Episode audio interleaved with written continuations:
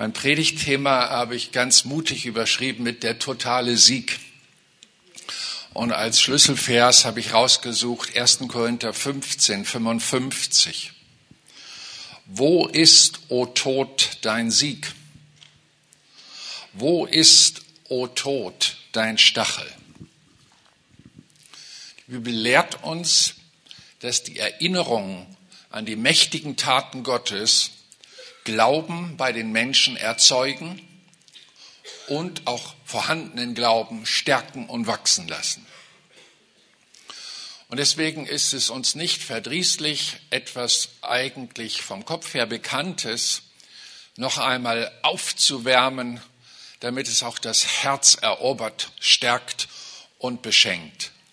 Deswegen lese ich aus Johannes 20 diese schöne Geschichte von dem wie wir es nennen, Ostersonntag, Morgenereignis. An dem ersten Wochentag nach Schabbat kommt dann der erste Wochentag mit dem für uns Sonntag, kommt Maria Magdalena früh, als es noch finster war, zur Gruft und sieht den Stein von der Gruft weggenommen. Sie läuft nun und kommt zu Simon und Petrus und zu den anderen Jüngern auch den, den Jesus lieb hatte, das ist Johannes, und spricht zu ihnen, Sie haben den Herrn aus der Gruft weggenommen und wir wissen nicht, wo Sie ihn hingelegt haben. Da ging Petrus hinaus und der andere Jünger, das ist Johannes, und sie gingen zu der Gruft. Die beiden aber liefen zusammen und der andere Jünger lief voraus, Johannes, schneller als Petrus und kam zuerst zu der Gruft. Wir sehen hier ein kleines Wettrennen von zwei Neugierigen. Und als er sich vornüber beugt, sieht er die Leinentücher daliegen, doch ging er nicht hinein. Da kommt Simon Petrus, ein etwas anderer Charakter, der ihm folgte, und sie gingen hinein in die Gruft und sehen die Leinentücher daliegen. Und das Schweißtuch das auf seinem Haupt war, nicht zwischen den Leinentüchern liegen, sondern für sich zusammengewickelt an einem besonderen Ort. Da ging nun auch der andere Jünger hinein, der zuerst zu der Gruft kam, und er sah und glaubte.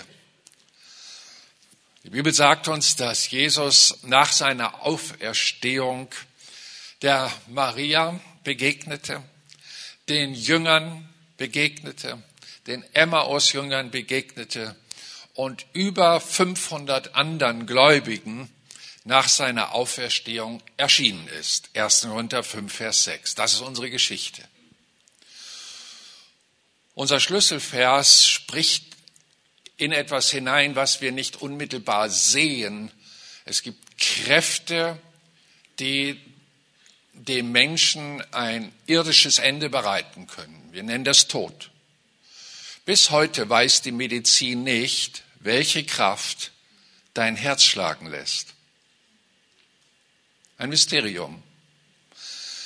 Und dieser Tod, wie wir ihn nennen, hat die Macht, diese Kraft zu schwächen, so dass es aufhört zu schlagen und der Mensch stirbt. Das wird auch oft der Stachel des Todes genannt. Aber darüber hinaus auch die Ursache, denn der Stachel des Todes, 1. Korinther 15, 56, ist die Sünde. Die Kraft der Sünde kommt aber aus dem Gesetz Gottes. Gott aber sei Dank, Vers 57, der uns den Sieg gibt durch unseren Herrn Jesus Christus. Hier wird im Text etwas behandelt, was man schwer vor Augen malen kann. Äh, ein Grab, in das Jesus nach seiner Kreuzigung gelegt worden ist, äh, das dann geöffnet wird und der Leichnam ist verschwunden und wie sich herausstellt, nicht gestohlen, sondern auferstanden und er begegnet Menschen. Das lässt sich alles fein berichten. Und nun triumphiert er über den Tod, weil er den Tod überwunden hat und wieder lebt. Aber den tieferen Sinn von diesem Sterben und Auferstehen ist nicht etwas, was wir gleich vor Augen haben. Und so mühe ich mich jetzt in meiner Predigt, diesen tieferen Gedanken des Sterbens und Auferstehens Jesu uns vor Augen zu führen. Der Sohn Gottes ist erschienen, sagt die Bibel, um die Werke des Teufels zu zerstören. Wir haben gestern kurz betrachtet, dass der Teufel seine Macht aus dem Gesetz Gottes bekommt, wenn der Mensch in seiner Schwachheit die Gesetze Gottes nicht einhält. In dem Moment kann er den Menschen, wir sagen Sünder, beschädigen. Das läuft Stück für Stück. Ein, ein Boot kann untergehen wegen einem großen Felsen und dann ist es gluck, gluck weg. Aber es kann auch untergehen wegen 10.000 kleinen Kieselsteinen.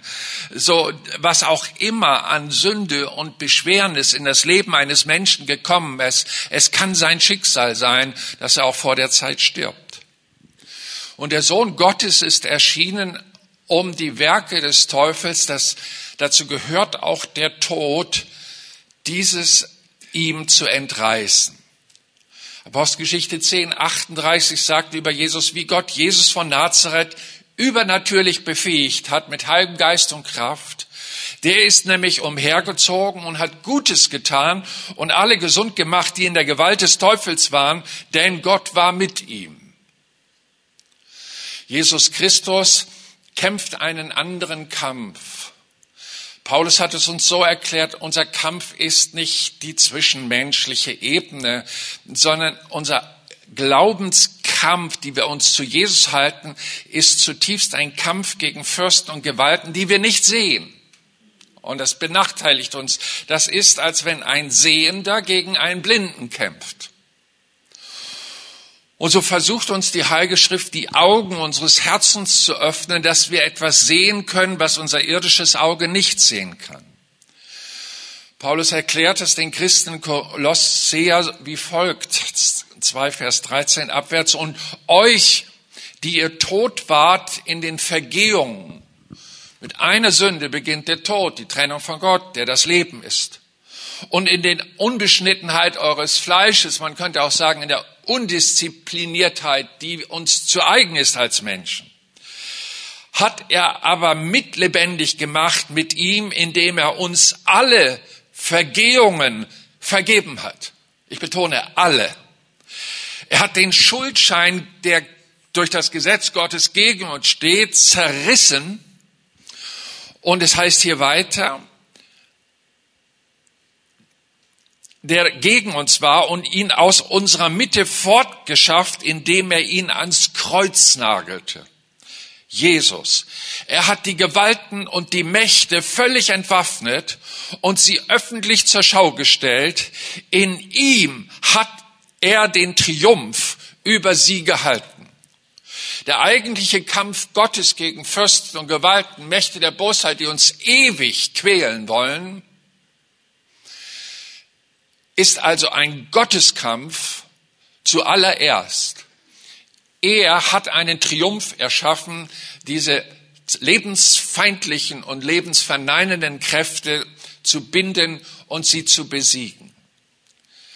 Und hier setzt das Evangelium an, die gute Botschaft, denn dadurch, dass Christus auferstanden ist, wird Folgendes deutlich, dass der allmächtige Gott das Opfer Jesu Christi, dass er selber sündlos war, aber die Schuld der Welt auf sich genommen hat, angenommen hat. Hätte Gott nur einen Fehler gefunden in dem Leben seines Sohnes, er hätte ihn nicht auferwecken können. So, die Auferstehung ist also ein Triumph über die Gültigkeit des Opfers, dass Christus für uns den Schuldschein, den wir Gott gegenüber haben, alle haben, zerrissen, zerreißen konnte. Und so hat er uns geholfen. Jesus, der Auferstandene, der seiner Gemeinde begegnet ist, hin und her Gemeinden baute durch Missionare, die er sandte. Aber sie haben erkannt, wenn wir allein in diesem Leben auf Christus gehofft haben, so sind wir die elendsten unter allen Menschen. Nun aber ist Christus aus den Toten auferweckt, der Erstling der Entschlafenen, denn da ja durch einen Menschen der Tod kam, der alte Adam, so auch durch einen Menschen die Auferstehung der Toten. Mit Christus hat etwas ganz Neues begonnen, die Möglichkeit der Auferstehung und ewigen Leben bei Gott. Die Tür zum Himmel ist da aufgestoßen worden. Mit der Auferstehung Jesu ist ein neuer Weg entstanden. Das hat Jesus schon prophezeit. Ich bin der Weg, die Wahrheit und das Leben. Aber erst die Auferstehung ist der Schlüssel, der uns da weiterbringt. Jesus hat deutlich gemacht und unterstrichen, was in der mosaischen Gesetzgebung hinterlassen war von Gott, dass ein Sünder vor Gott nicht mehr erscheinen kann und verdammt ist. Früher war das ja ganz spannend, als Gott das Priestertum, beschrieben im dritten Buch Mose, äh, instruiert hat, dann hatte der sogenannte Hohepriester einmal im Jahr eine Aufgabe, in das Heiligtum zu treten. Und dieses Heiligtum wurde nicht umsonst Heiligtum genannt, weil dort die Präsenz Gottes war. Und wenn ein sündiger Mensch dieses Heiligtum betreten würde, würde er sterben. Das wurde auch damals von Gott so gesagt wer mich, wer mit mir zusammenkommt, stirbt.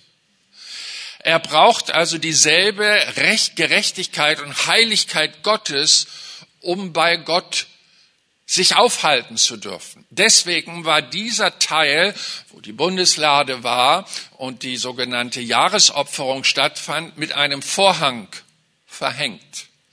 Und der hohe Priester hat einmal im Jahr die Gesamtschuld des Volkes, im alten Bund noch mit unschuldigem Tierblut vor Gott bedecken lassen, indem er dieses Blut auf diese äh, Bundeslade goss.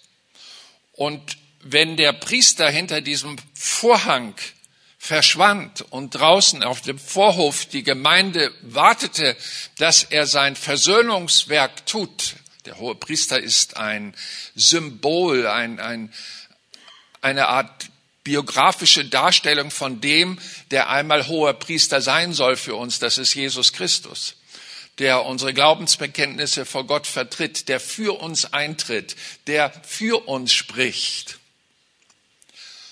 Dann wartet die Gemeinde draußen ist er gut vorbereitet reingegangen? Hat er sich durch Waschung und Reinigung und Opferrituale entsprechend in den Gerechtigkeitsstand gebracht, dass er in der Lage war, unser Jahresopfer vor Gott gültig werden zu lassen, dass Gott es annimmt? Später hat man sich noch was einfallen lassen, weil immer wieder mal ein hoher Priester, der lässig war in der Gegenwart Gottes und mit äh, unvergebener Schuld vor ihm erschien, äh, die sind dann gestorben. Und dann hat man an ihren Talar, würden wir sagen, da so Böffchen und Klingelchen dran gemacht. Solange die Glocken noch läuteten, wussten die draußen, er lebt noch. Das war eine ganz spannende Sache. Und wenn der aus dem Vorhang rauskam, dann war Applaus. Dann war Freude da. Gott hat für ein ganzes Jahr uns gerecht gesprochen. Die Schuld tragen wir nicht mehr mit uns. Er hat sie zugedeckt für eine Zeit, bis einer kommt, und das ist Christus, der sie auflöst. Was für ein Unterschied. Zugedeckt oder auflöst. Es ist mehr oder weniger ein Kehren unter den Teppich, das zu decken. Dann sieht die Wohnung auch aus. Aber wenn die, der Teppich hochkommt und so weiter, ihr wisst das alles. Ihr sollt nicht meinen, sagt Jesus in Matthäus 5, 17, dass ich gekommen sei, um das Gesetz oder die Propheten aufzulösen. Viele haben gedacht, ah, jetzt kommt der Neue und der schafft liberale Gesetze, Friede, Freude, Eierkuchen und alles ist easy und Gott äh, lässt fünf Grade sein. Jetzt kommt sein Sohn, eine neue Ära entsteht. Und Jesus steht dem entgegen. Er sagt, ich bin nicht gekommen, das Gesetz aufzulösen. Ich bin gekommen, um zu erfüllen. Ein kleines Wortspiel. Ich bin gekommen, nicht gekommen, um aufzulösen, sondern um zu erfüllen. Was fordert das Gesetz? Und wozu hat Gott das uns das Gesetz gegeben, dass das mit Jesu Auferstehung so stark verbunden wird? Nun, das Gesetz hat eine eigene Macht. Wir kennen als Autofahrer diese Herausforderung ständig neuer Regularien und Verbote. Man muss ja ständig auch neue Schilder lernen. Äh, als ich habe mit 16 meinen Führerschein gemacht. So, man weiß also äh, über die Jahre nicht mehr, was bedeutet die Schild, muss man sich schlau fragen. Und so äh, gab es Gesetze, die man so nach und nach als Mensch lernte. Und diese Gesetze haben eine eigene Dynamik bei denen, die sie hören. Man könnte fast sagen, was ich nicht weiß, macht mich nicht heiß. Da ist Unwissenheit wirklich auch noch eine Art äh, Erlösung oder Vorerlösung. Eigentlich ist es immer gefährlich, in Gottesdienste zu gehen, wenn man nur mit einem halben Ohr zuhört. Ähm, ja, wir haben da so einen Sensor. Wir wissen mehr oder weniger mit einer erstaunlichen Erinnerungskraft, was gut ist und was böse ist. Und äh, selbst Atheisten haben Christen gesagt in der Firma, was, du willst ein Christ sein? Also auch der Atheist, der die Bibel nie gelesen hat, weiß, was gut ist und weiß, was böse ist. Das ist in einem Paradiesereignis verknüpft, diese Fähigkeit. Und seht einmal, was das Gesetz tut. Wenn du ein kleines Kind äh, begleitest, so dass es laufen lernt, dann ist das für Eltern spannend, wenn diese kleinen Kinder dann in der Küche den Schrank entdecken, wie man den aufmacht. Und da kostbares Geschirr steht. Und die Eltern in so einem Living Room sitzen auf der Couch und sagen, nein. Jedenfalls so ist mir das immer vor Augen bei unseren fünf Kindern, die wir großgezogen haben. Und äh, interessant, also man muss es dann ganz brav und liebevoll wegführen. Das ist noch nichts für dich und äh, machen wir lieber nicht. Aber das Nein schafft einen Erinnerungswert bei dem Kind in erstaunlicher Weise. So kommt die nächste Laufvorführung letztendlich irgendwo wieder da an, wo das Nein das erste Mal zu diesem Kind gekommen ist. Und dann ist es da an dem Schrank. So habe ich es gesehen bei meinen Kindern. Eure mögen besser sein, aber unsere waren so. Und dann guckt das Kind Richtung Eltern und wartet schon, dass das Nein kommt, schiebt den Schrank auf und dann kommt das Nein und greift doch rein. Es liegt in unserer Natur, über das Gesetz kontra zu reagieren. Gerade entgegengesetzt. Und da, so lieb ihr auch guckt, ihr seid da kein Deut besser. Das, das ist eine Mächtigkeit, die uns die Bibel zeigt, das Gesetz hat eine immense Kraft. Paulus erörtert die Macht des Gesetzes aus seinem eigenen Leben. Das kennt ihr alles aus euren Bibelstudien. Ich gedenke ja mit euch und erinnere mich mit, mit euch, damit unser Glauben gestärkt wird. Römer 7, 7. Denn auch von der Begierde hatte ich vorher nichts gewusst. Wenn ich nicht im Gesetz Mose gelesen hätte, du sollst nicht begehren. Also erst das Verbot macht die Sache interessant. So hat er es bei sich beobachtet. Was sollen wir denn nun sagen? Ist das Gesetz deswegen falsch? Das sei ferne. Aber die Sünde, die als Potenzial in uns ist, hätten wir nicht erkannt, hätte das Gesetz nicht gesagt, nein. Das Gesetz hat also den Auftrag, mit seinem Nein uns zu zeigen, dass wir eine rebellische Natur haben gegen das, was gut ist. Wir nennen das auch Produkt der Erbsünde, aber das ist die Kraft, die in uns steckt. Und damit gehören wir zu den Ungerechten. So sagt Paulus weiter, ich lebte lange Zeit ohne Gesetz. Als aber die Gebote zu mir kamen, lebte in mir Sünde auf und dabei ging ich zugrunde. Und das Gebot, wo ich dachte, dass es mir zum Leben gegeben ist, gerade das erwies sich bei mir tödlich. Oder ab Vers 19, das Gute, das ich will, ich liebe diese Ehrlichkeit, übe ich nicht aus, sondern das Böse, das ich nicht will, das tue ich, ich Dummkopf. Ja, möchte man fast noch hinter ranhängen. Vers 23. Ich sehe ein anderes Gesetz in mir, das dem Prinzip meiner Sinne widerstreitet. Wer kennt das nicht? Dass man das, was man weiß, nicht schafft zu tun. Und was machen wir? Wir wollen noch mehr wissen. Was für ein Spagat. Der tut irgendwann weh. Ich elender Mensch, so auch Paulus. Wer wird mich retten von dem Leib dieses Todes, in dem ich da drin stecke? Und dieser Begriff Leib des Todes ist also bei den Lesern dieser Briefe von damals ein fester Begriff, der uns heute nichts mehr sagt. Es war eine ganz grausame Hinrichtungsart bei den Römern. Das durfte keinem römischen Bürger widerfahren, weder Kreuzigung noch diese Todesart auf dem Leib des Todes. Er beschreibt damit, dass manche Leute hingerichtet wurden als Abschreckung, dass sie auf ein Leichnam gebunden worden sind, als lebende Verurteilte, Nase auf Nase, Mund auf Mund, und so ist er vertrocknet.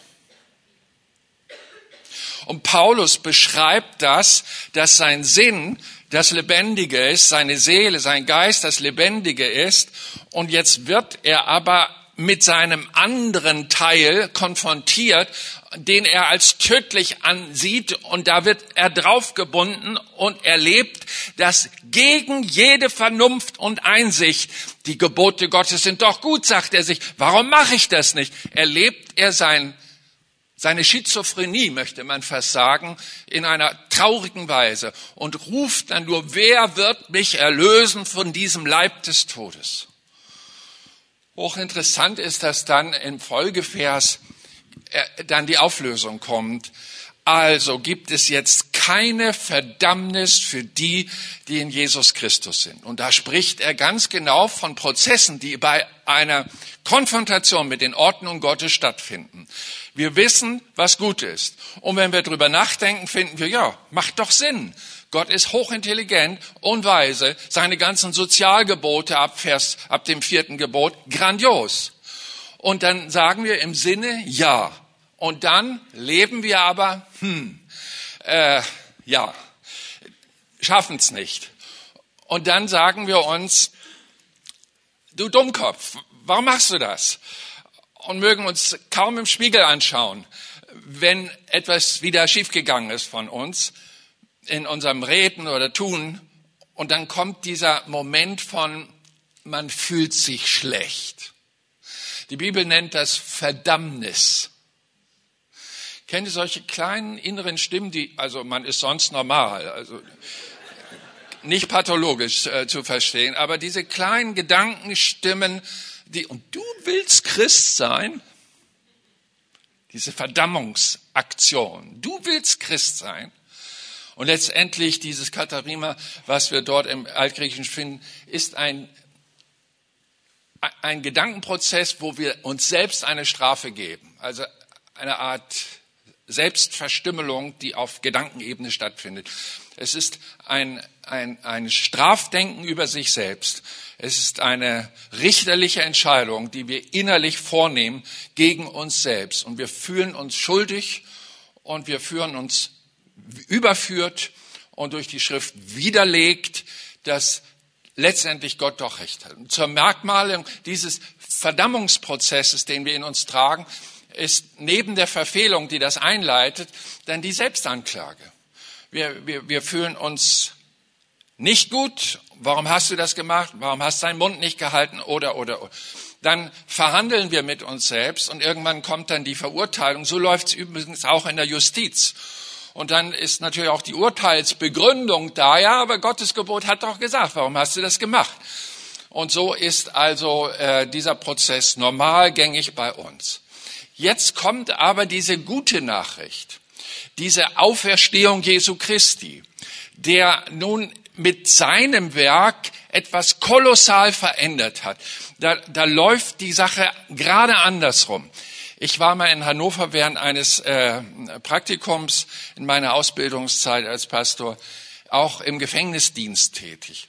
Und da habe ich ein Gespräch, nenne ihn mal Ede, äh, gut in Erinnerung und versuchte ihm das Evangelium darzubringen. Er hatte Interesse, hatte sonst keinen Besuch bekommen und war froh, dass da mal einer vorbeischaut. Und sagt, Ede, also was ich dir sagen will, ist echt gute Nachrichten.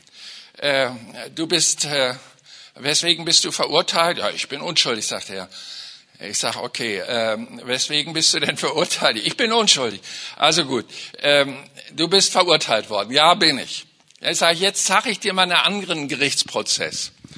Du kommst, wenn du vor Gott treten musst, um all das zu ordnen, was dein Leben bisher beschwert hat. In den Gerichtssaal Gottes und dann steht dein Verteidiger zuerst auf, holt dich an seine Seite, dann steht der Richter auf, welches Gott ist, schaut auf den Verteidiger und eröffnet die Sitzung. Und wer mal vor Gericht war als Zuschauer, der weiß, wie es läuft. Der Angeklagte ist, und jetzt kommt es andersrum, freigesprochen. Wir kommen zur Verhandlung. Da sagte, nee, nee, nee, Pastor, so läuft das nicht. Also erstmal bin ich angeklagt, damit wird eröffnet und der Grund wird genannt. Nee, sag, bei uns läuft das anders. Du kommst rein in den Gerichtssaal Gottes und wenn du daneben Jesus als dein Verteidiger bist, dann weiß der Richter schon, der schlägt dich da raus. Und deswegen sagt er schon vorher, du bist freigesprochen. Wir kommen jetzt zu den Details. Ich sag, und?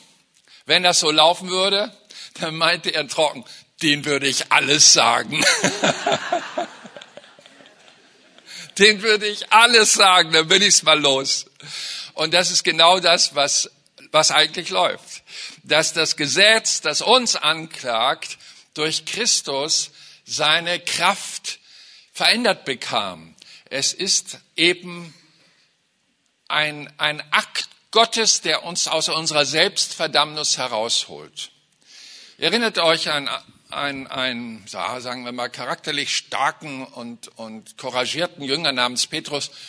Der hat ja gesagt, also wenn die anderen Schwächlinge da dich verlassen, weil es kriegerisch wird, ich bleib bei dir äh, und ich gebe mein Leben hin und dann sagt Jesus ja prophetisch, du wirst mich verraten.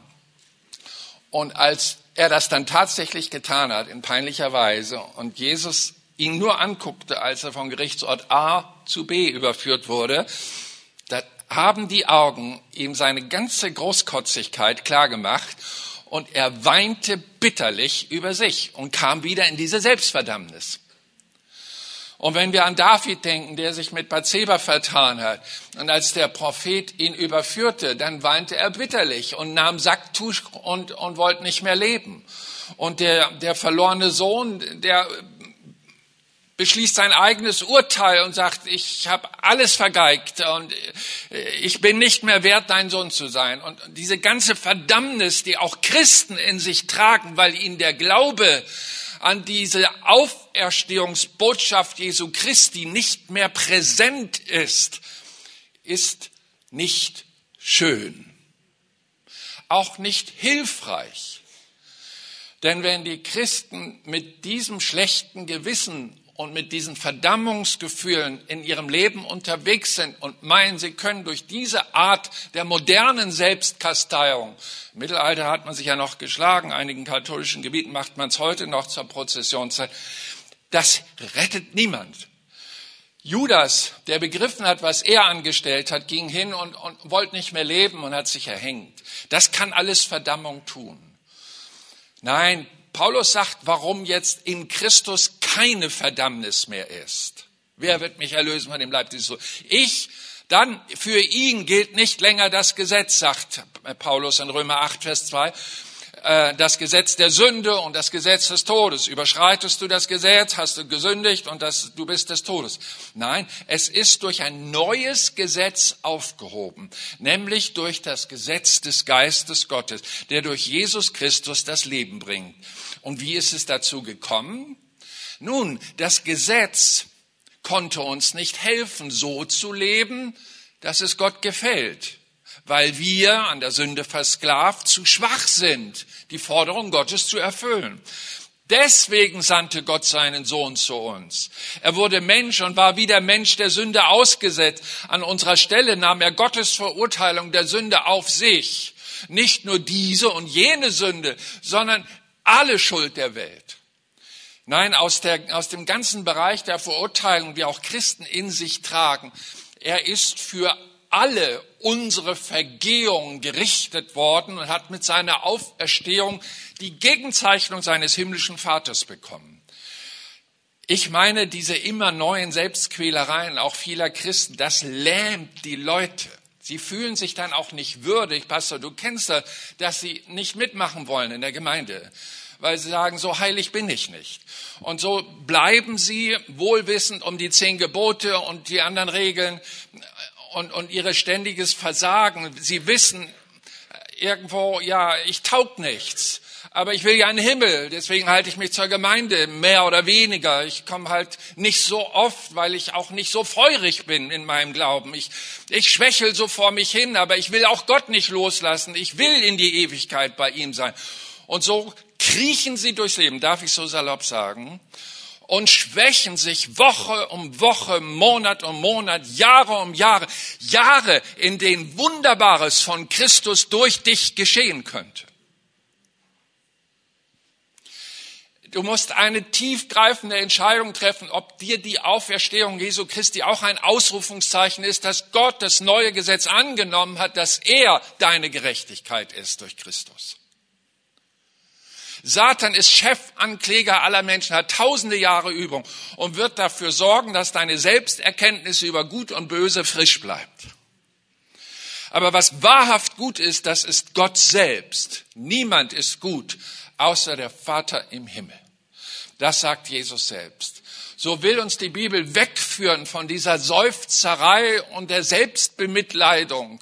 Er will uns rausführen aus der Schwachheit. Er möchte uns in den Triumph der Auferstehung Jesu Christi wissen. Dass der auferstandene Lebenskräfte in dir wirken kann, wenn du an seine Gerechtigkeit glauben kannst. Und deswegen will er dir diesen Glauben stärken. Wisst ihr nicht, sagt Paulus in Römer 7.1, ich rede jetzt zu denen, die das Gesetz kennen, dass das Gesetz über den Mensch herrscht, solange er lebt. Das ist, sorry, aber er benutzt jetzt das Bild der Ehe, Zwangsverheiratung. Haben wir eigentlich abgeschafft? Aber jeder Mensch, der geboren wird, wird einmal am jüngsten Tag nach den Gesetzen Gottes beurteilt. Da kann keiner was rumschrauben, was abwählen. Das ist gesetzt. Und er beschreibt jetzt, ihr Männer müsst jetzt umdenken, uns Menschen als Ehefrau vom Ehemann Gesetz. Und mit dem geht ihr durchs Leben. Und er sagt das wie folgt, denn die verheiratete Frau ist durch das Gesetz an den Mann gebunden, Ehemann-Gesetz, solange Ehemann-Gesetz lebt. Wenn aber der Mann gestorben ist, benutzt natürlich die normale Ehe äh, hier als Bild, so ist die Frau frei von dem Ehebund zu dem Mann zu gehören, weil er ja nicht mehr da ist. Es ist die Witwe und kann auch neu heiraten. Sie wird nun, während der Mann lebt, eine Ehebrecherin genannt, wenn sie eines anderen Mannes wird. Wenn aber der Mann gestorben ist, ist sie frei vom Gesetz, so dass sie keine Ehebrecherin ist, wenn sie eines anderen Mannes wird so seid auch ihr dem Gesetz getötet worden durch den Leib des Christus, um eines anderen zu werden, des aus den Toten auferweckten, damit wir Gott Frucht bringen. So, das ist Finale meiner Predigt. Das muss ich darstellen. Äh, ich vermute, dass ich es hier auch schon mal getan habe, so oft wie ich euch schon besucht habe, aber äh, es zwingt sich ja auf, diese äh, Beschreibung von Paulus ein wenig auszuführen. Wir sind also zwangsverheiratet mit dem Gesetz. Und wenn man dann noch in einer christlichen Kultur groß wird und auch mal hier und da Bibelzitate mitkriegt oder möglicherweise zehn Gebote lernt während des Konfirmationsunterrichtes und was es da alles gibt, dann mehrt sich unser Wissen, wie Gott will, dass wir leben sollen. Und selbst wenn die Eltern nicht besonders christlich sind, haben die auch so einen ausgestreckten Zeigefinger und sagen uns, was falsch ist und was richtig ist. Und das mehrt sich in uns und dann leben wir so dahin, wissen um das Gesetz, was gut ist, erleben aber uns, dass wir es nicht schaffen. So beschreibt Paulus unsere Situation. Wir sind Ehefrau von Ehemann Gesetz. Und das Gesetz ist von Gott gesetzt. Und die beiden gehen also durchs Leben. Nun ist das so, Dass das anstrengend wird, je länger, je mehr. Am Anfang mag man noch gut sein. Aber die Länge bringt die Last. Und irgendwann erschöpft sich auch unsere Kraft. Und wenn da so eine Ehefrau einen Ehemann hat, der mit Verlaub gesagt ständig nörgelt, das hast du wieder nicht getan, das hast du nicht getan und das hast du auch nicht getan. Ich habe ein krasses Erlebnis gehabt. Eine ganz feine Frau, Mutter von vier Söhnen, Leiter unseres Ordnungsdienstes über viele, viele Jahre, ihr Mann Unternehmer, erfolgreich und so weiter. Aber der brachte so seinen Chefberuf mit nach Hause und schäfte da zu Hause auch noch mit seiner Frau rum und hat also mit perfektionistischer Gabe ihr jeden Tag sagen können, was nicht gut war. Diese Dame hat das 25, 26 Jahre ausgehalten und ist zunehmend psychisch ausgebrannt. Sie sagte mir, rief an, ich brauche ganz dringend Gespräch, es ist Land unter Wasser und was sie da alles von mir. Dann saß sie da vor mir und sagt, wenn der nur auf den Hof fuhr, kriegte ich schon Druck im Magen und Schweiß, Schweißausbruch. Ich, ich stehe zitternd da, weil ich jetzt wieder weiß, jetzt kommt wieder was von ihm. Wir tun ihn mal beiseite, weil sie fragte mich, dann kann ich mich nicht scheiden lassen, ich halte das nicht mehr aus, ich will weiterleben. Ich sage, fragst du den Falschen, ich bin Pastor, sollst dich nicht scheiden lassen. Ja, gibt's denn keine Lösung? Ja, ich, wenn er stirbt. Und sie, das ist ihr rausgerutscht, die ist sonst eine ordentliche. Darf man da nachhelfen? Ich sage, fragst du wieder den Falschen. So, an diesem Punkt waren wir und dann sagte sie einen sehr nachdenklichen Satz. Dann möchte ich lieber sterben, Pastor. Und zeigte mir ihre komplette Ohnmacht, diese Ehe aufrechtzuerhalten. Ihr wollt natürlich wissen, wie das ausgegangen ist, aber müsst ihr nicht wissen. Ich nehme dieses Bild, was Paulus hier sagt. Er sagt, wir sind mit Ehemann Gesetz verheiratet, alle, Frauen wie Männer. Und wir gehen mit dem durchs Leben. Und das jüngste Gericht wird uns genau, weil Ehemann Gesetz hat bestes Gedächtnis, wird uns als Chefankläger vom jüngsten Tag vor Gott, alles wird er aufzählen, was in unserem Leben schiefgegangen ist. Und wir werden schlecht aussehen, alle weil er eben so geniale Abspeicherungsfähigkeiten hat von unseren Missetaten. Und nun sagt uns die Bibel, wir können jetzt nicht sagen, hey, du bist blöd, ich werde Atheist oder ich gehöre jetzt zu jemand anders. Geht nicht. Ehescheidung gibt's da nicht, Zwangsverheiratung du kannst so tun, als wenn oder so mit Ohnmachtsanfällen oder ich habe Kopfschmerzen, ich kann nicht oder da kann man sich so durchschlängeln, aber glücklich wird man da auch nicht. Es ist Gesetz. Und jetzt sagt Paulus, aber wenn der Ehemann stirbt, ist diese Ehefrau frei, auch für eine neue Beziehung. Würde sie eine neue Beziehung eingehen, während Ehemann noch lebt, ist ja eine Ehebrecherin. Macht Sinn. Wie lösen wir das jetzt? Paulus macht es wie folgt. Er sagt, wenn einer von beiden stirbt, ist die Ehe zu Ende. Nun ist die schlechte Nachricht, Ehemann-Gesetz hat nicht ein Hauch an Schwäche. Seit tausenden von Jahren kernfit ich weiß nicht, ob der Jogging macht, aber ist immer gesund und voll präsent. Der kann mehr oder weniger Tag und Nacht uns das Leben zur Hölle machen, indem er ständig seine Finger in unsere Lebenswunden legt. Und das ist eine traurige Geschichte. Jetzt ist Folgendes geschehen, und das ist das Evangelium.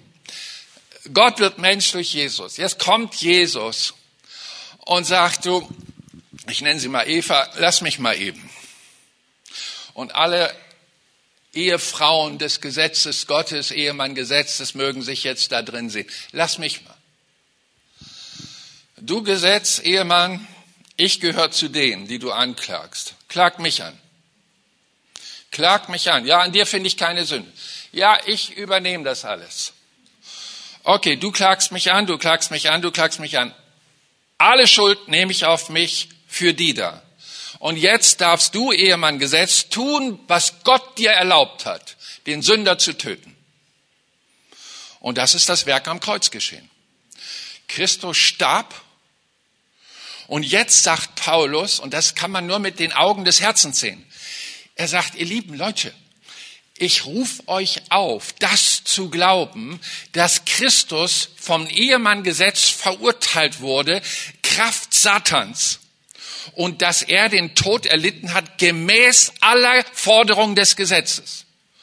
Und jetzt bitte, sei so klug und verbinde dich im Vertrauen, dass das für dich geschah mit dem, der gestorben ist. Leg dich daneben. Und ich mache mir so vor, ich sage ihr mein Gesetz, also Christus gestorben am Kreuz, ich sack zusammen im Glauben und liegt da tot daneben. So sind auch wir mit Christus gestorben, sagt die Bibel. Das ist das, was, was hier herauskommt. So, dann sagt Ehemann Gesetz, Elzel, nun mal nicht schwächeln, es muss noch dies und das getan werden, komm mal wieder hoch. Gib mir Riechsalz oder irgendwas, aber mein Glaube ist fest, ich bleib da liegen. Ich bin verbunden mit dem Christus, der für mich gestorben ist und dadurch bin ich auch gestorben. Dem Gesetz. Jetzt ist er Witwer. Und jetzt geschieht etwas Wunderbares. Während Christus ins Grab getragen wird, öffnet sich das Grab an unserem berühmten Ostersonntag, morgen nach unserem Kirchenkalender. Und er steht auf. Und jetzt sagt Paulus Folgendes. Wir sind mit Christus gestorben. Mit ihm begraben durch die Taufe. Deswegen ist das wichtig. Baptisteo, untertauchen, in Wasser eintauchen. Das ist das Wassergrab, mit dem wir symbolisieren vor der unsichtbaren Welt. Wir sind auch mit Christus begraben. Aber, sagt er, wir sind auch mit Christus auferstanden. Wir sind auferstanden mit ihm, wenn auch wir hier in diesem Glauben festhalten. Und er hat die Forderung des alten Gesetzes erfüllt. Ein neues Gesetz kommt, das uns befähigt, nach den Ordnungen Gottes zu leben, durch die Kraft seines guten Geistes, die auch ja in ihm wohnte und ihn befähigte, sündlos durchs Leben zu gehen. Und dann stehen wir da und sagen, oh du Herr und ich, äh, wir passen doch zusammen. Ja, sagt Jesus, ich habe dich so lieb.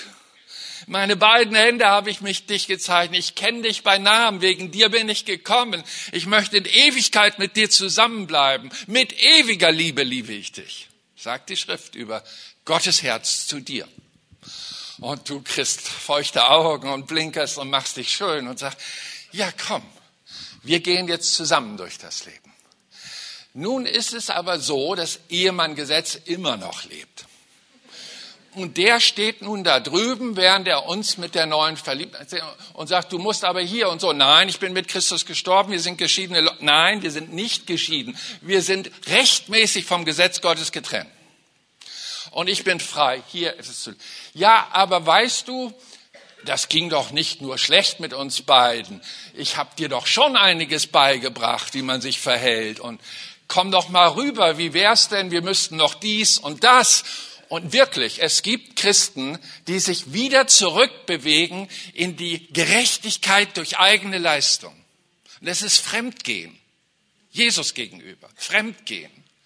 Das macht man nicht sondern wir gehen und sagen, durch Gnade sind wir errettet, durch Gnade sind wir erlöst und deswegen lieben wir dich, Jesus. Und das wird dauerhaft so bleiben, nicht nur am Anfang, sondern das ist das neue Gesetz des Geistes, dass die Gerechtigkeit, die Jesus für uns erworben hat, uns geschenkt wird. Ein ein für allemal gültiges Opfer. Was für ein Werk.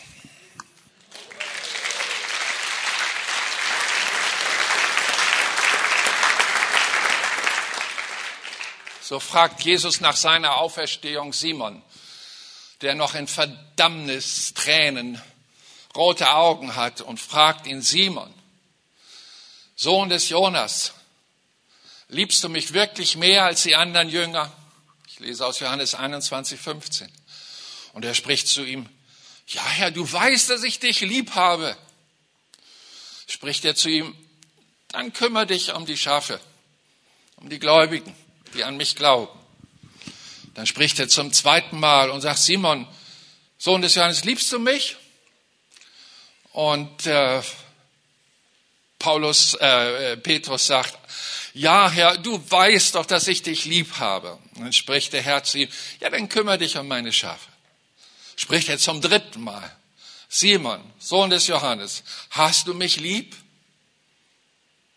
Da wurde Petrus traurig, dass er zum dritten Mal gefragt wird von Jesus, hast du mich lieb? Und er sprach zu ihm, Herr, du weißt alles, du erkennst, dass ich dich lieb habe. Und Jesus spricht zu ihm, dann kümmere dich um meine Schafe.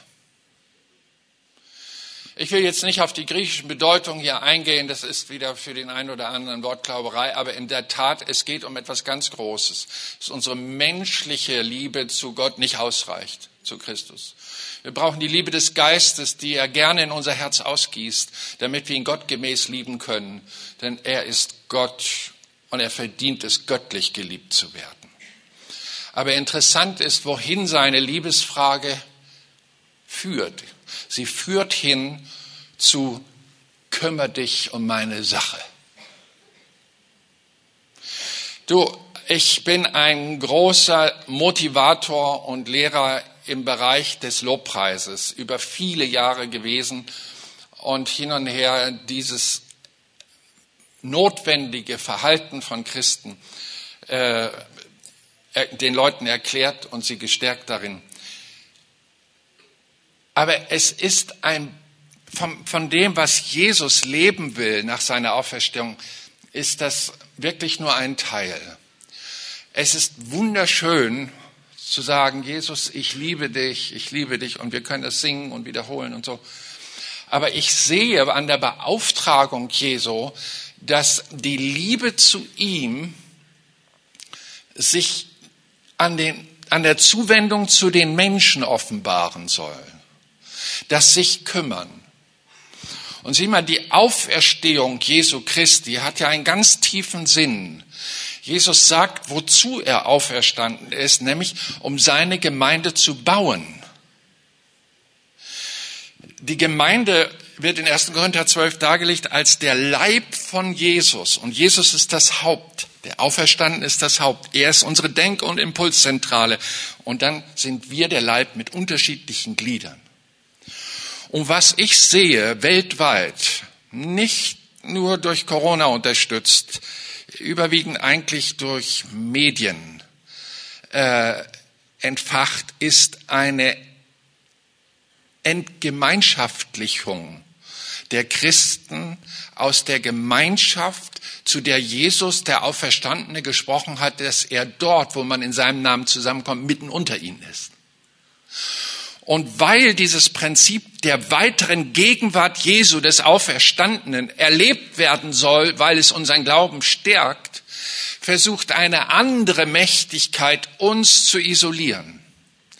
Und nicht nur Corona hat uns isoliert, wirklich die Medien, sie isolieren uns.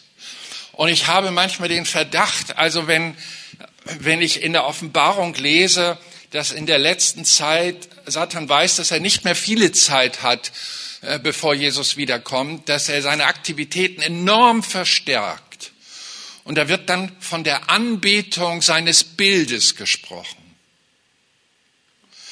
Und wenn ich durch die Länder reise und sehe, wie die Leute auf Bilder starren, oft Stunden an einem Tag, wenn du diese Leute nehmen würdest und sagst, wie wär's, wenn wir unsere Augen schließen und im Gebet zusammenkommen, uns auf Jesus zu richten, damit hier rein spirituell Kräfte kommen, die unseren Glauben stärken. Wie wär's damit?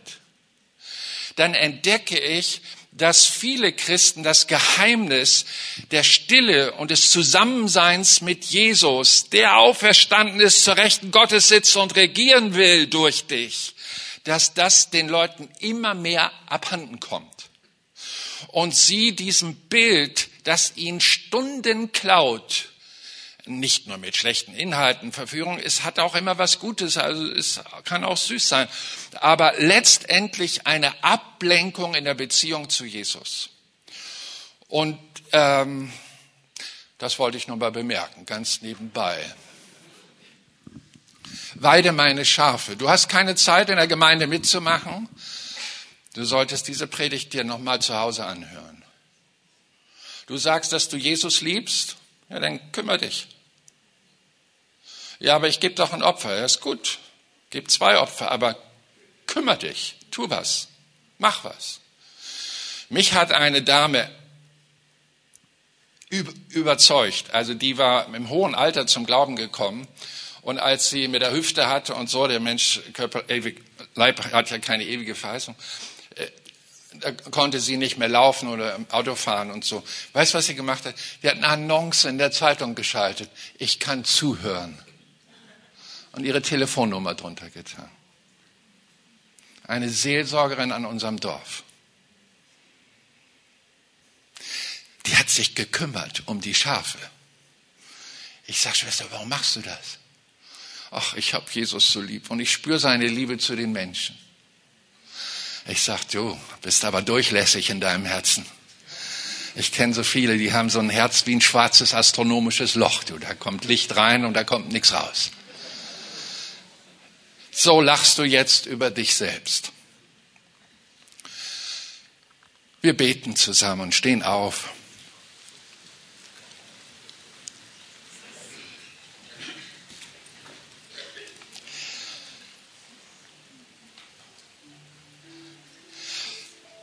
Vater im Himmel, ich glaube, dass du Jesus Christus von den Toten auferweckt hast. Vater im Himmel, ich glaube, dass du die Erfüllung der Gesetze, deiner heiligen Gesetze an die Menschheit in deinem Sohn bekommen hast. Vater im Himmel, ich glaube, dass Satan, der dein Gesetz instrumentalisiert, um uns zu schwächen, entkräftet ist. Und dass dein Sohn dieser alten Schlange den Kopf zertreten hat. Ich glaube an eine neue Freiheit in der Liebe deines Geistes, dir wohlgefällig zu dienen und zu leben. Aber ich spüre dein Herz, dass dein Volk träge geworden ist zu viele sich an den Rand drängen ließen und Zuschauer deines Gemeindebaus geworden sind. Dabei bist du auferstanden, um Auferstehungskräfte deinem Volk zu geben, dass sie sich kümmern. Und ich bete darum, dass dort auch Auferweckung geschieht, an diesem Morgen. Auferweckung von Diensten, die einst gelebt haben. Auferweckung von Liebesaktionen, die einmal gültig und schön waren die aber gestorben sind. Dienste, Herr, über die Menschen gesegnet und sich gefreut haben, die sind gestorben, aber du bist hier in unserer Mitte, um aufzuerwecken. Ich danke dir, Jesus, dass du auferweckt worden bist, um dich zu kümmern, indem du Gemeinde baust, hier, da und dort. Das ist nicht antik, Herr, und das ist nicht überholt. Das ist dein Weg, das ist deine Arbeit, bis du wiederkommst. Und ich ringe darum im Gebet vor dir, lass dein Volk mit deinem Geist lebendig werden. Sie können sich nicht selbst erwecken, sie müssen von dir erweckt werden. Und darum flehe ich dich an, an diesem Morgen, dass Auferstehung heiliger Dienste geschehen. Als ein Diener Jesu frage ich dich, ist dein Dienst gestorben? Sag mir nicht deine Ausreden, sag mir nicht die Gründe. Sag deinem Herrn, ja, es ist gestorben. Die Kraft der ersten Liebe ist mir abhanden gekommen, die mich einst eifrig sein ließ, aber jetzt bin ich bequem und alt geworden und ja, ich bin abgedriftet, ich diene einem anderen Bild. Und so rufe ich dich als Diener Jesu Christi aus deinem Grab heraus. Komm einmal hier schnell nach vorne. Auferstehungskräfte des Geistes Jesu warten auf dich. Komm, komm einmal hier nach vorne und ruf den an, der vom Tod erretten kann. Das ist Christus. Ich lade dich ein, diesem Aufruf jetzt zu folgen. Gerade jetzt.